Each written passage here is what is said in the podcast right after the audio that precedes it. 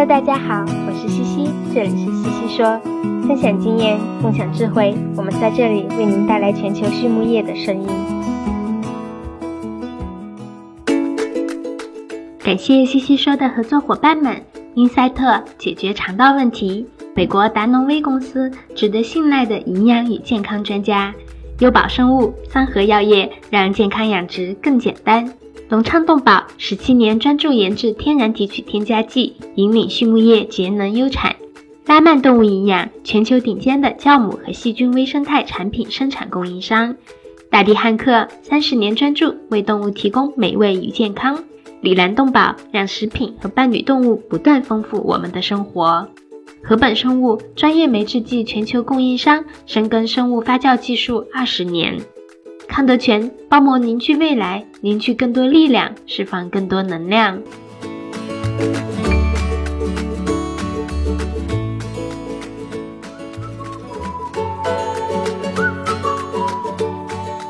康德全企业包膜技术在农牧行业应用的倡领者，成立二十余年，一直专注于生物包膜技术的研发、应用与生产，拥有智能微囊包膜专利技术。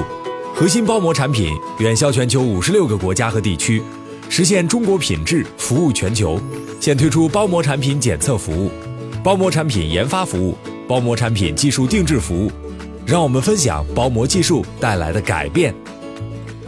Hello，大家好，我是西西博士公众号团队的丽婷。今天我们来聊一聊母猪的终身生产力。在生猪生产中，后备母猪的管理是提高整体母猪生产力的根本，它不是唾手可得的果实，而是需要多方的共同努力。那么，到底需要在哪些地方下功夫呢？今天的西西说 Swine 的嘉宾呢是 Jennifer Patterson，她是加拿大阿尔伯塔大学家畜基因技术研究中心的团队成员，在猪的研究领域已经工作了二十多个年头。在后备母猪选育和终身生产力方面的研究经验非常的丰富。今天呢，他带来了他多年的研究成果，让我们一起来听一听吧。首先，我们来认识一下 Jennifer。Jennifer 在加拿大的阿尔伯塔大学所在的城市埃德蒙顿长大，家里养狗也养马，从小对动物的热爱让他自然的选择了就读动物科学专业。在本科期间，Jennifer 遇到了一位很好的导师。推荐他来到了阿尔伯塔大学 Dr. George Foxcroft 的实验室。于是呢，他从硕士研究起开始关注后备母猪的管理和繁殖，这为他之后的研究工作奠定了方向。毕业后，他在加拿大的 Prairie Swine Center 做了两年的研究助理，然后便作为研究人员回到了母校。目前，他是学校家畜基因技术研究中心的团队成员，与养猪户密切合作，开展与猪健康相关的研究。同时呢，他还是猪繁殖与选育计划的高级研究协调员，负责母猪终身生产力项目的整体管理。第一个问题，Jennifer 聊到了母猪生产力的关键要素。他说呀，母猪终身生产力呢，指的是母猪在群期间所产的断奶仔猪总数。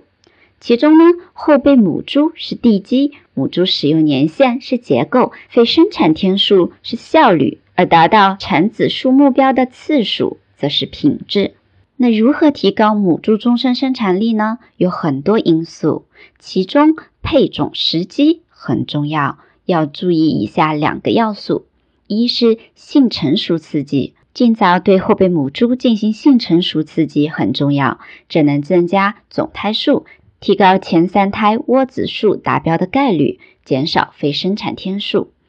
我们最近做了一个实验，比较在第一、二、三次发情时配种的性能，结果发现第一次发情时配种产子数更少，分娩率和留存率更低。但鉴于母猪的生长越来越快，发情配种时的体重会更大。如果查情配种不及时，可能配种体重就已经超过了最佳范围。因此，我们更倾向于在一百七十日龄开始性成熟刺激，这样即使生长很快的后备母猪，只要刺激手段合理，也可以做到约二百日龄时发情配种，体重正好在最佳的范围中。那第二个要素呢是体重，配种体重在一百三十五至一百六十千克之间为宜。太重的生产力不行，采食成本也会增加。另外，体重的测定方法也很关键，首选的当然是体重秤。但是如果有些猪场没有的话呢，也可以用体重测量袋来判断后备母猪是否应该下次发情时再配种。在我们以前的推送中呢，我们有分享过几个关于母猪体重管理的好用小物，链接在推送里，可以去回顾一下哦。接下来，Jennifer 聊了公猪刺激方案。公猪呢，常常是被我们忽略的一个方面，但是它们非常的重要。当后备母猪一百七十日龄的时候，公猪就应该派上用场了。首先，我们要做好公猪淘汰方案，以保障有足够的且年龄适宜的公猪进行试禽。我常常看到有的猪场只有一两头老的公猪，显然试禽效果就不会很好。其次呢，我们得明白公猪的作用是全方位的，包括嗅觉、触觉、视觉、听觉。只有让公母猪直接接触，通过咀嚼交换外激素，才能使性成，才能使性成熟刺激效果最佳。如果猪场有条件，我会推荐使用贝尔系统查情。贝尔系统呢，我们以前也有写过，大家可以在文章里点链接。那如果没有贝尔系统，则可以把公猪带到后备母猪舍。总之，不论是用贝尔系统，还是将公猪带到后备母猪舍，都要做好以下四点：第一点，保证公母猪的直接接触；第二点，保证有足够且适龄的公猪；第三点，为员工提供合适的操作工具，有助于做好工作；第四点，做好记录。包括性成熟刺激的效果、后备母猪行为表现、性成熟时间、发情配种时的体重、发情间隔期等等。接下来，Jennifer 聊了仔猪出生重低的原因。她说，当母猪体重管理和配种环节都做到位以后呢，接下来另一个我们非常关注的问题就是出生仔猪的体重。低出生重的仔猪往往存活率低，出生后四天内死亡的仔猪常常就是这些出生重低的。那如果存活下来，后续的生长也往往更缓慢，到达性成熟所需的时间会更长。而低出生重仔猪除了来自于窝内的差异之外，其实母猪的表型是很重要的因素。往往自身出生重的母猪分娩的都是整窝整窝的低出生重仔猪。我们最近做的一个研究发现呀，虽然这类母猪仅占母猪总数的百分之十至百分之十五，但是它们所产的低出生仔猪的比例要高达百分之四十。同时，如果第一胎和第二胎母猪都出现出生重小的问题，那很有可能会延续到后面几胎。并出现跨代遗传的现象。除了母猪表型和基因型之外，还有很多因素都会影响出生的仔猪重、排卵率、胚胎存活率、子宫容量、胎盘功能等等。举个例子呀，四胎以上的母猪的排卵率增加，而胎盘功能衰退，子宫容量也有限，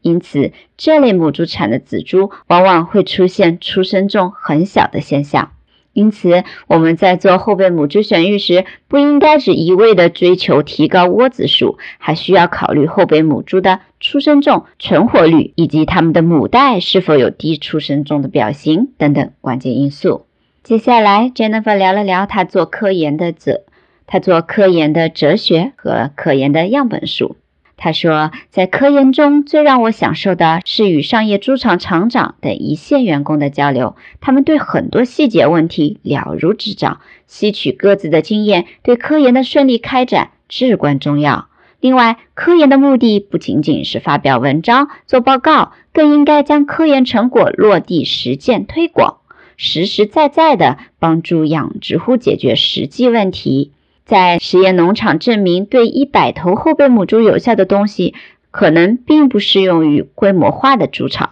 至于开展商业猪场试验所需的样本数呢？根据统计学的计算，往往需要数千头母猪。当然，如果实验设计包括不同的季节，那每个季节所需的母猪数可以是数百头。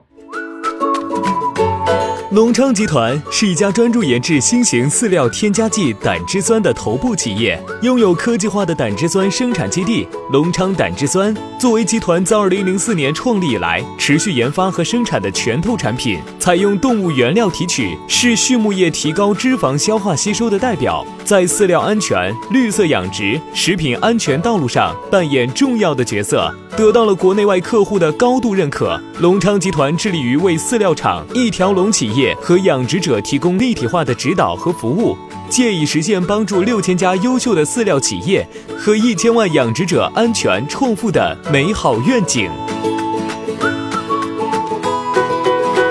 在采访的最后，Jennifer 聊了她最喜欢的资源是 PubMed，以及与她共事的兽医、营养师、农场经理等等，从身边的人身上可以学到很多很多。最后一个问题是什么使成功的行业精英与众不同呢？Jennifer 说：“是勇于问问题、迎接挑战、有目标、有想法，并付诸于行动的人。”好了，今天的西西说我们就聊到这里，感谢大家的收听，我们下一期再见喽。